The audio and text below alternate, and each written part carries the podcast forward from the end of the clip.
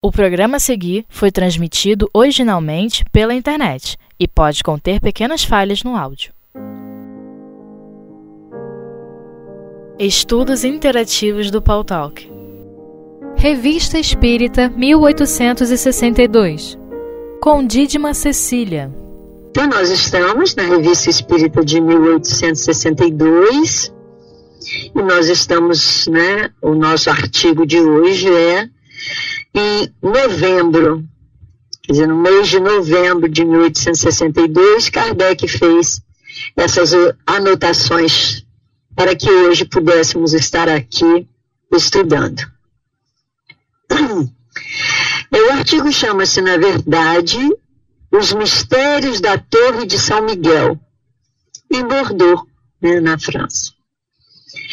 E trata-se da história de uma múmia num dos jazidos subterrâneos da Torre de São Miguel, em Bordeaux, vê-se um certo número de cadáveres mumificados.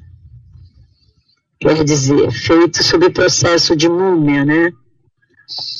Que talvez não remonte a mais de dois ou três séculos, tendo sido, ao que parece, levados àquele estado pela natureza do solo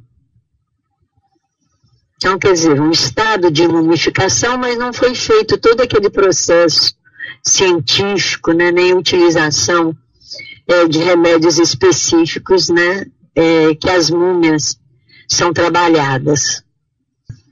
Qual é o estado desse local, né? Eles são uma curiosidade da cidade, que os estranhos não deixam de visitar. Todos os corpos têm a pele inteiramente apergaminhada, né? Quer dizer, como se fosse em papel, né? Pergaminho. Na maioria estão conservados, de modo a permitir que se distingue os traços do rosto, a expressão fisionômica. Muitos têm as unhas de uma frescura admirável. Alguns ainda conservam restos das roupas, das roupas e até mesmo rendas finíssimas. Entre essas múmias, uma em particular desperta a atenção. A de um homem cujas contrações do corpo, do rosto e dos braços levados à boca não deixam a menor dúvida quanto ao gênero de morte. É evidente que foi enterrado vivo e que morreu nas convulsões de terrível agonia. Então, esse é o nosso caso que nós vamos estudar hoje. Né? Um novo jornal de Bordeaux publica um folhetim sob o título de, que dá o nome ao nosso artigo, Mistérios da Torre de São Miguel. Só conhecemos a obra de nome e pelos grandes cartazes afixados nos muros da cidade, representando já desíguo subterrâneo da torre. Por isso não sabemos em que espírito foi concebido, nem a fonte da qual o autor recolheu os fatos que descreve. O que vamos referir tem ao menos o mistério de não ser fruto da imaginação humana. Então, quer dizer, pelo menos uma certeza se tinha, né? Não era uma história fictícia, né? Não surgiu da mente ou da imaginação de alguma pessoa, né? Pois vem diretamente do além-túmulo, o que talvez nos faça rir bastante o autor em questão. Seja como for, cremos que esse relato é um dos episódios mais surpreendentes dos dramas passados naquele lugar. Será lido por todos os espíritos, todos os espíritas, com tanto mais interesse quanto encerra, encerra um profundo ensinamento. Então, quer dizer, como sempre a gente percebe aqui, né? É o bom senso do nosso querido Kardec, né? Quer dizer, nada ele fez, nada ele colocou é, no seu processo de, de codificação, que fosse simplesmente historietas para simplesmente passar tempo ou suprir algumas curiosidades. Né? Então, é o que ele coloca, né? É, é pelo interesse mesmo do tema, né? Quanto encerra profundo ensinamento. É a história de um homem enterrado vivo e de duas outras pessoas a ele ligada, obtida numa série de evocações feitas na Sociedade de Paris, em Saint-Jean d'Angeles, em agosto último, de que nos deram conhecimento quando por lá passamos. No que concerne à autenticidade dos fatos, faremos referência na observação que fecha este artigo e que nós não vamos ler hoje, porque nós vamos ter esse estudo em três etapas. É hoje 22, na semana que vem no dia 30, né? E na outra semana, na primeira semana é, de novembro. Então a gente é, percebe que nós vamos ter aí, é, quer dizer, 22, hoje são 22, semana que vem é 29, não 30. Errei na data. E depois, na primeira semana de novembro, nós vamos ter o complemento desse estudo. Então, quer dizer, é, nós vamos agora começar a ver a evocação e a manifestação desse espírito, né? E depois, no decorrer dessas evocações, vão aparecendo outros espíritos, como Kardec colocou aqui, mais dois espíritos que vêm confirmar, né? A veracidade e é, os ensinamentos que no final, como num beijo completo, o caso vem é, nos trazer.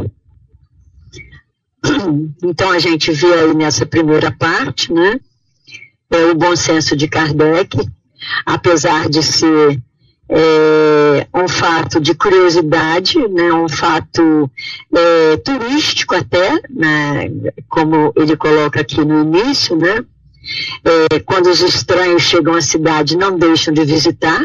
Então, esse local passou a ser um local turístico da França, né? E trazendo né, essas imagens né, e essas, é, pela própria descrição da, do estado né, em que o espírito é, se apresenta agora, encerra o gênero de morte que, o, que, lhe, que lhe ocorreu que nesse caso foi o de ser enterrado vivo. Então vamos lá, porque na verdade nós temos oitenta e tantas questões, acho que 81, se eu não me engano, que a gente já leu até lá no final, mas eu não consigo me lembrar. São 81 é, diálogos é, dentro desse processo de evocação e perguntas e respostas dos espíritos. Então, quer dizer, contando que nós temos três etapas de estudo, então vamos ver se a gente é, consegue caminhar mais ou menos até a terça parte, para que a gente, para que na semana que vem a nossa Vera dê continuidade e na última semana a nossa Miriam possa concluir os nossos estudos. Então vamos lá. Então, em 9 de agosto de 1862, com a médium senhora Del, pela tipitologia. A pergunta foi feita primeiro ao guia protetor. Então, primeiramente, antes de se dirigir diretamente ao espírito, Kardec teve a preocupação de procurar o guia protetor, né, para saber então ele, Kardec pergunta: podemos evocar o espírito que animou o corpo que se vê no jazigo subterrâneo da Torre de São Miguel em Bordeaux e que parece ter sido enterrado vivo? Então, quer dizer, mais uma vez a gente percebe o bom senso do nosso Kardec, né? Quer dizer, como é que ele podia, né? é, se ele não tivesse esse bom senso, essa preocupação, esse conhecimento né, é, da vida após o desenlace, da vida após largar o corpo, né, sendo né, já esse caso aparentemente demonstrado um espírito é, que foi enterrado vivo. E contando que a gente tem histórias de espírito que permanecem durante 300 anos, 500 e tantos anos ainda, num estado totalmente de perturbação, ou sem tomar o domínio ainda da sua condição de, de espírito livre, né, já fora do corpo, né?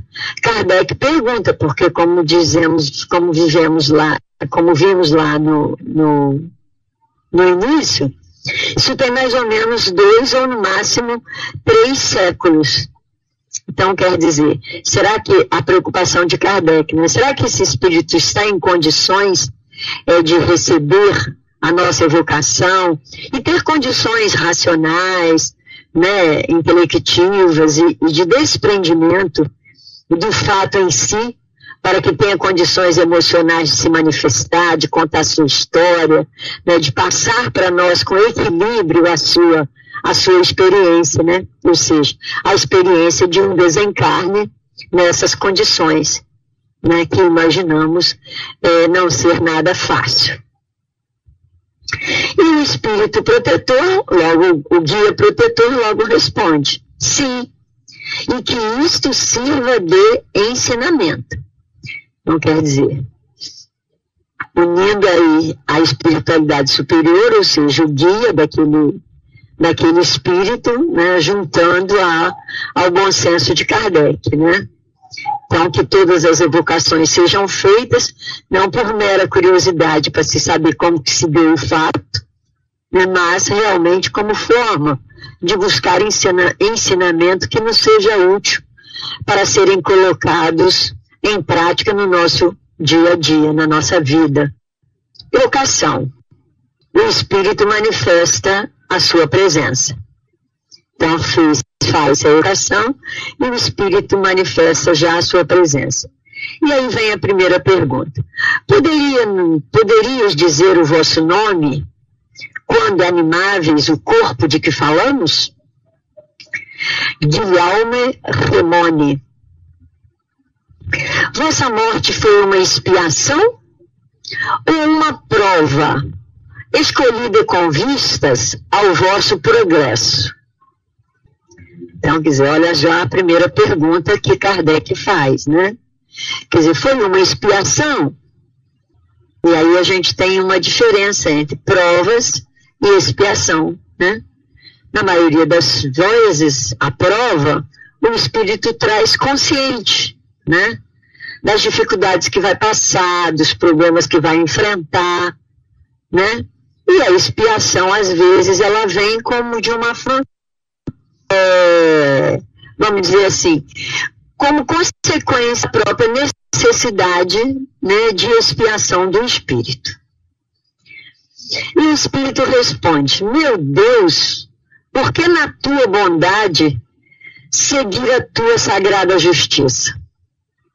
Sabeis que a expiação é sempre obrigatória e quem cometeu um crime não pode evitá-la. Eu estava nesse caso. É tudo quanto posso dizer. Depois de muito sofrimento, cheguei a reconhecer meus erros e experimento o arrependimento necessário para alcançar graça diante do Eterno. Então, quer dizer, é, o Espírito faz aí uma comparação, né? É, dizendo até que Kardec tinha sido bondoso é, diante da, da, da justiça né, dos homens, vamos dizer assim. E que ele tinha passado por um processo de expiação, porque ele tinha consciência do crime que tinha cometido e, consequentemente, a expiação seria irreversível, ou seria é, praticamente quase que, e, e, e parece-nos, né, a gente vai ver no decorrer da história, que foi praticamente quase que imediata ao ato. Então ele estava nesse caso, ele cometeu um crime e, consequentemente, obrigatoriamente, ele teria que passar pelo preço, né? Ou colher os frutos da semente do crime que havia cometido. E reconhece, né? O sofrimento vivido, né? E aí esse sofrimento veio trazendo a ele, né? O reconhecimento dos próprios erros o arrependimento, né? Então, quer dizer, ele já está nesse estado é, de arrependimento, né? E que espera, por este arrependimento, alcançar a graça diante de Deus, né? No caso aqui ele fala diante do Eterno. E aí Kardec continua na pergunta número 5.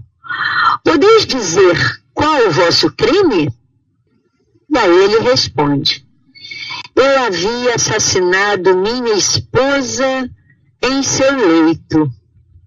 Então, quer dizer, esses, essas perguntas até então, até a número 5, foram feitas no dia 9 de agosto. Agora, a partir de agora, a gente vai entrar numa comunicação feita pelo médium, é, senhora Gary, então, quer dizer, modificou-se o médio, mas continuamos é, evocando e perguntando e recebendo a resposta do nosso espírito, Guilherme Remone, né, que estava lá naquele estado mumificado daquele tipo de museu, né, né é, da Torre de São Miguel, e que a gente, pelos estados dele, né, ele havia sido enterrado vivo.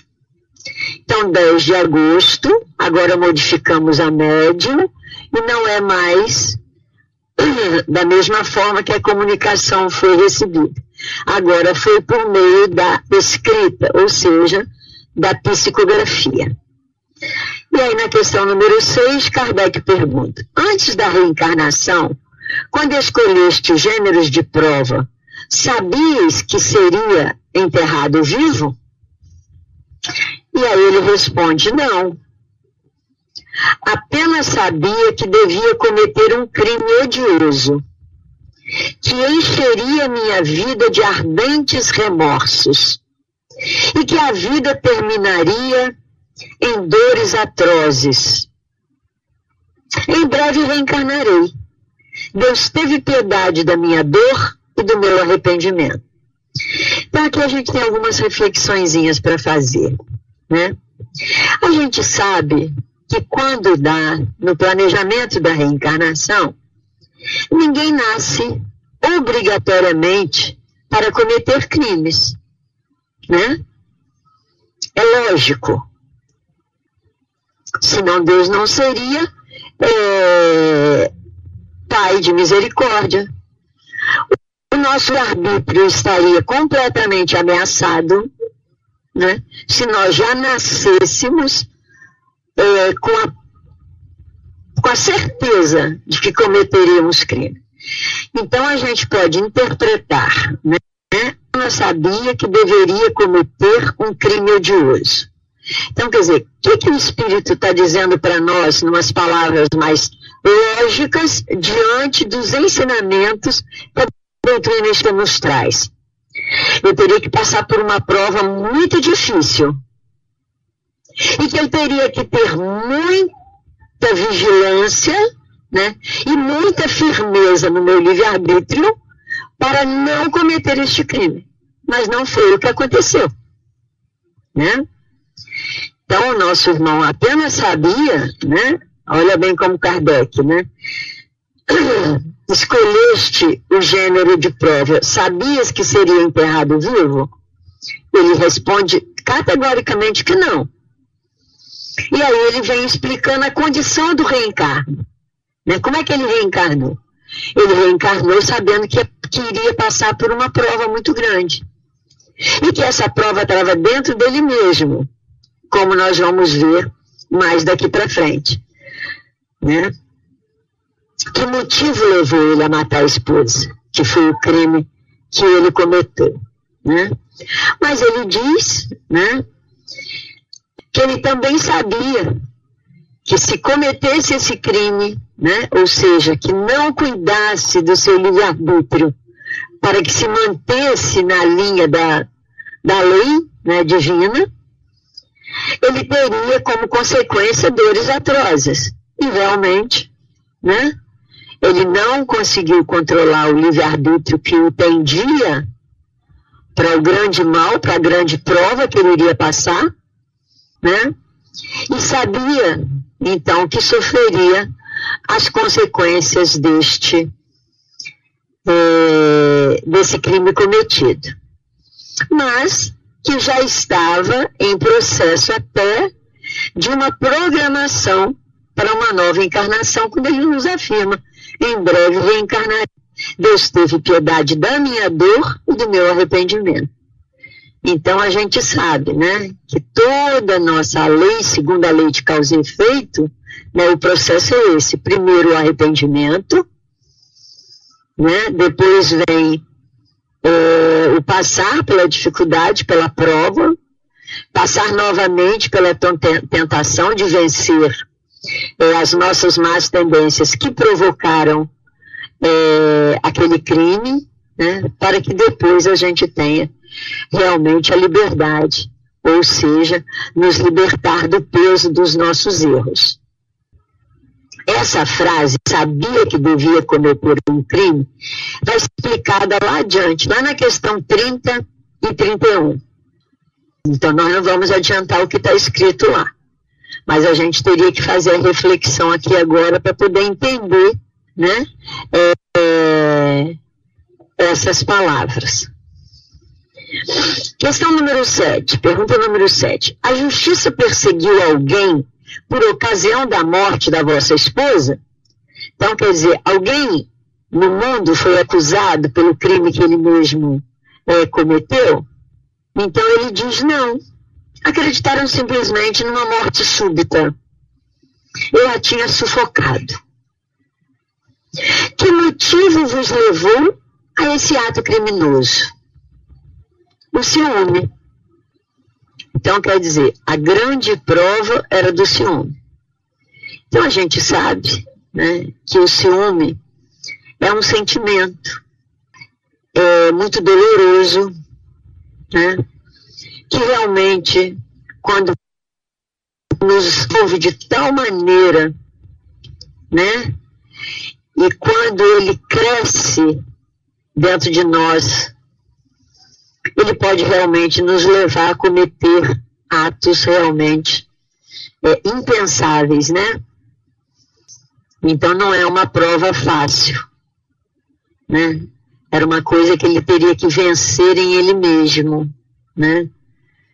O ciúme é uma, é uma insegurança, é uma, é uma falta de confiança em si mesmo, né? Uma falta de confiança no outro, né?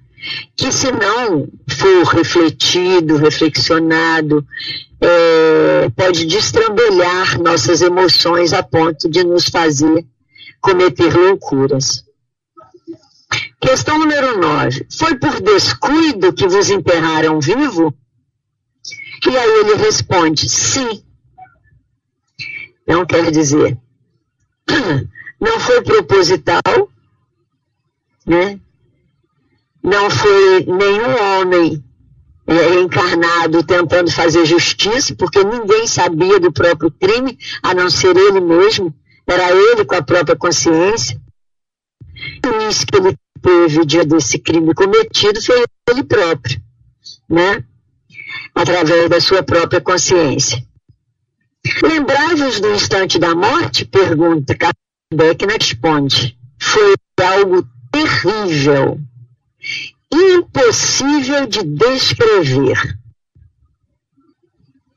Imaginar estar numa fossa, mas ele tenta ainda fazer uma comparação para que a gente veja, para que a gente veja o tamanho do sofrimento, né? Quer dizer, o tamanho desse algo terrível que ele respondeu de imediato, né? Foi algo terrível, impossível de descrever, mas que ele vai tentar fazer uma imagem para que a gente possa avaliar cada um de nós o tamanho dessa dor.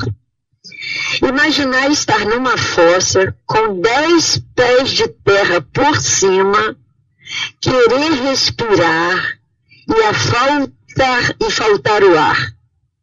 Querer gritar, estou vivo, e sentir a voz abafada, ver-se morrer e não poder pedir socorro, sentir-se cheio de vida e riscado da lista dos vivos, ter sede e não poder saciá-la, sentir as dores da fome e não poder fazê-la cessar. Numa palavra, morrer numa raiva de danado. Questão número 11. Acho que não há necessidade da gente ficar remoendo essas questões assim, né? Já deu para cada um de nós sentir o tamanho da dor que o nosso irmão passou. Naquele momento supremo, pensaste que era o, o momento da vossa punição? Nada pensei. Morri furioso, batendo nas paredes do caixão, dele querendo sair vivo a todo custo. Então aqui Kardec coloca uma observação para gente. Então quer dizer, a gente vai vendo, né, a gente já viu que esse arrependimento de que ele já nos falou, que já o envolve, não foi imediato, né? Ele ainda teve o agravante da raiva, da furiosidade diante da morte, né? do desespero de bater nas paredes do, paixão, do caixão, dele querendo sair vivo a todo custo. E Kardec coloca uma observação para nós. Essa resposta é lógica e se justifica pelas contorções vistas ao se examinar o cadáver em meio às quais o indivíduo morreu. Então, quer dizer, lá quando se olhava é, para aquele corpo mumificado, né, que descreve lá no início, a gente percebe, né, que alguém colocado dentro daquele caixão não estava é, morto, né, pelo seu estado, pelos seus movimentos, pela sua expressão facial, né, como Kardec coloca lá na descrição inicial para gente. E aí Kardec é, continua perguntando agora a questão número 12. Já aprendido, vosso espírito viu o corpo de Guilherme Remond?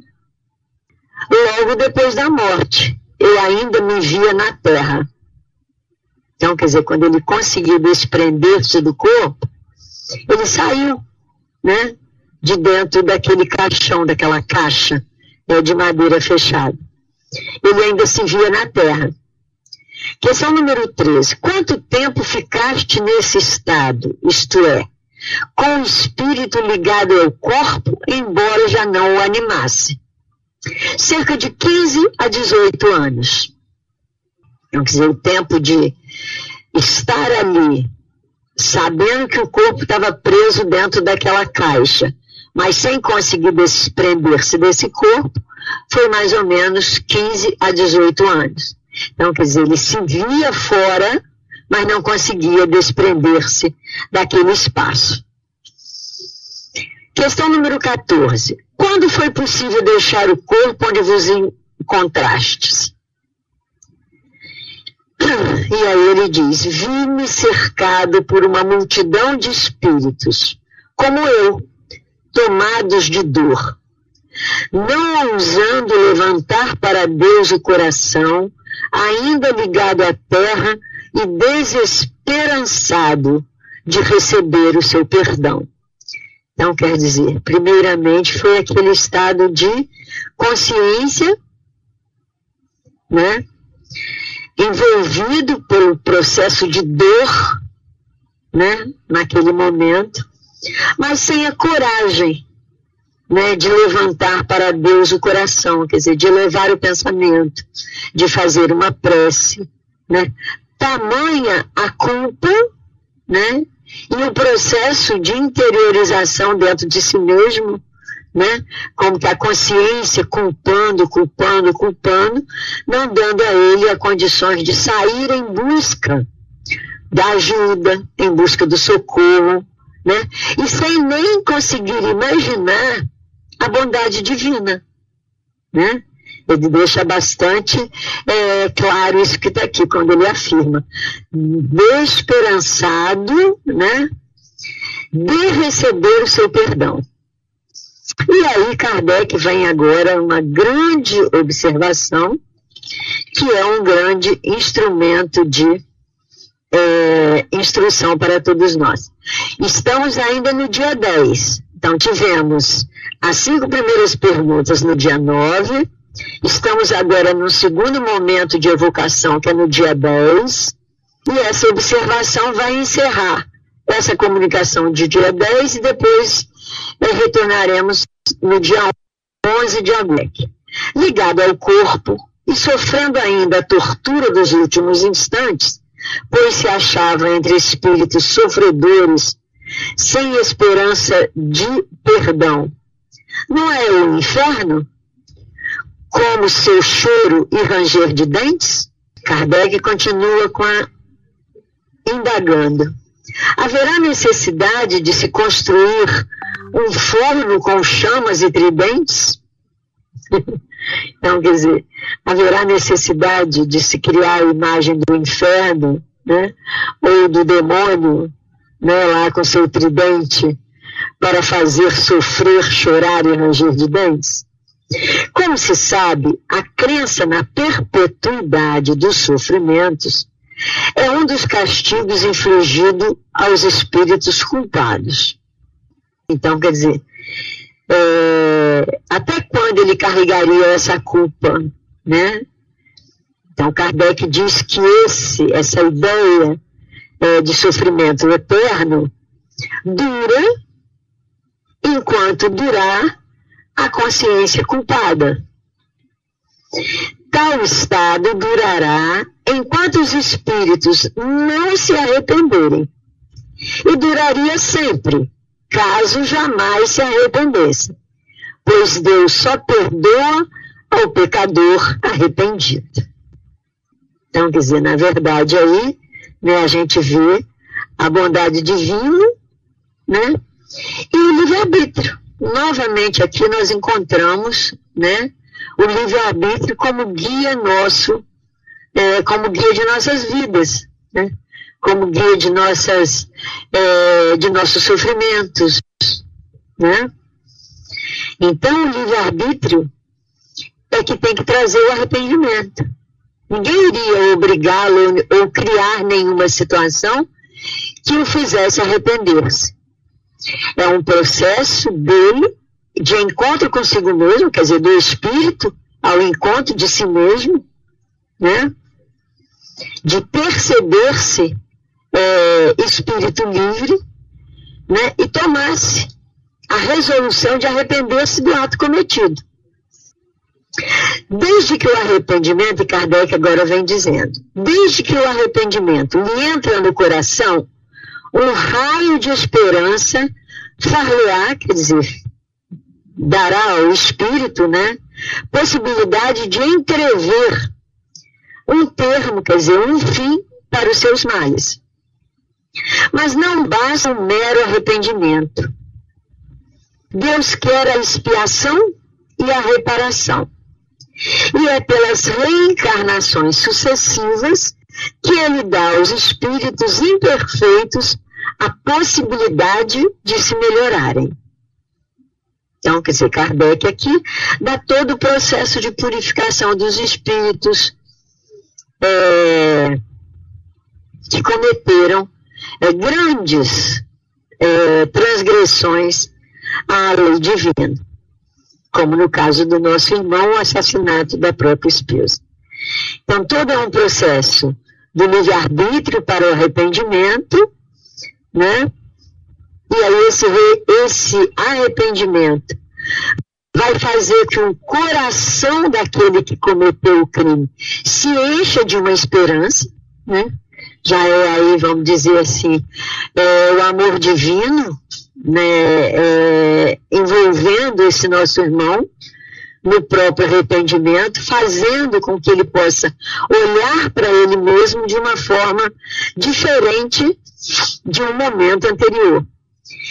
Então, esse arrependimento vai encher o coração, trazendo-lhe esperança, né? E essa esperança dará a ele uma visualização, uma possibilidade de ver os seus sofrimentos serem é, terminados ou pelo menos é, suavizados. Mas não basta o mero arrependimento. Né? A gente sabe que a lei de causa e efeito tem um princípio, um meio e um fim. Né? Você tem cometido erro, tem que ter arrependimento, tem que ter a expiação, ou seja, o sofrimento é, correspondente a este mal cometido, e depois a reparação.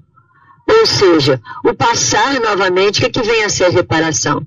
É passar novamente por uma nova prova para que ele realmente possa é, demonstrar-se amadurecido, né? E que tenha superado a dificuldade anterior, ou seja, a causa inicial do cometimento do crime, que nesse caso aqui foi o ciúme doentio. Na erraticidade, eles tomam resoluções que procuram executar na vida corporal.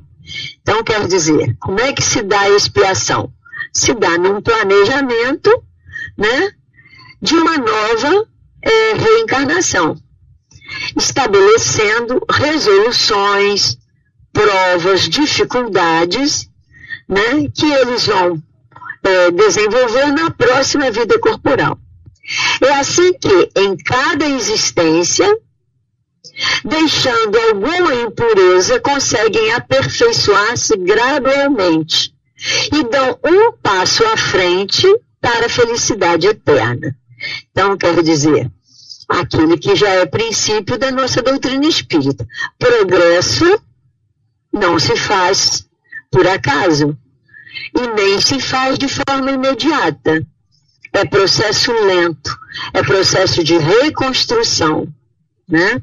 Então, quer dizer, quando adquirimos determinado conhecimento, né, nós sabemos que os conhecimentos são a ponte para que a gente chegue à, à condição de espíritos é, sábios, né, de espíritos melhores. Mas isso não se dá de imediato. Há todo um processo de maturação né, e de transformação gradual reparadora, quer dizer, expiatória e reparadora pelas quais o espírito precisa passar. Assim, a porta da felicidade jamais lhe é fechada, sendo atingida num tempo mais ou menos longo, conforme a vontade e o trabalho que fizerem sobre si mesmo para o merecerem. Então, novamente, o livre-arbítrio entra aqui nessa questão. O tempo ninguém pode determinar, a não ser o próprio espírito, né?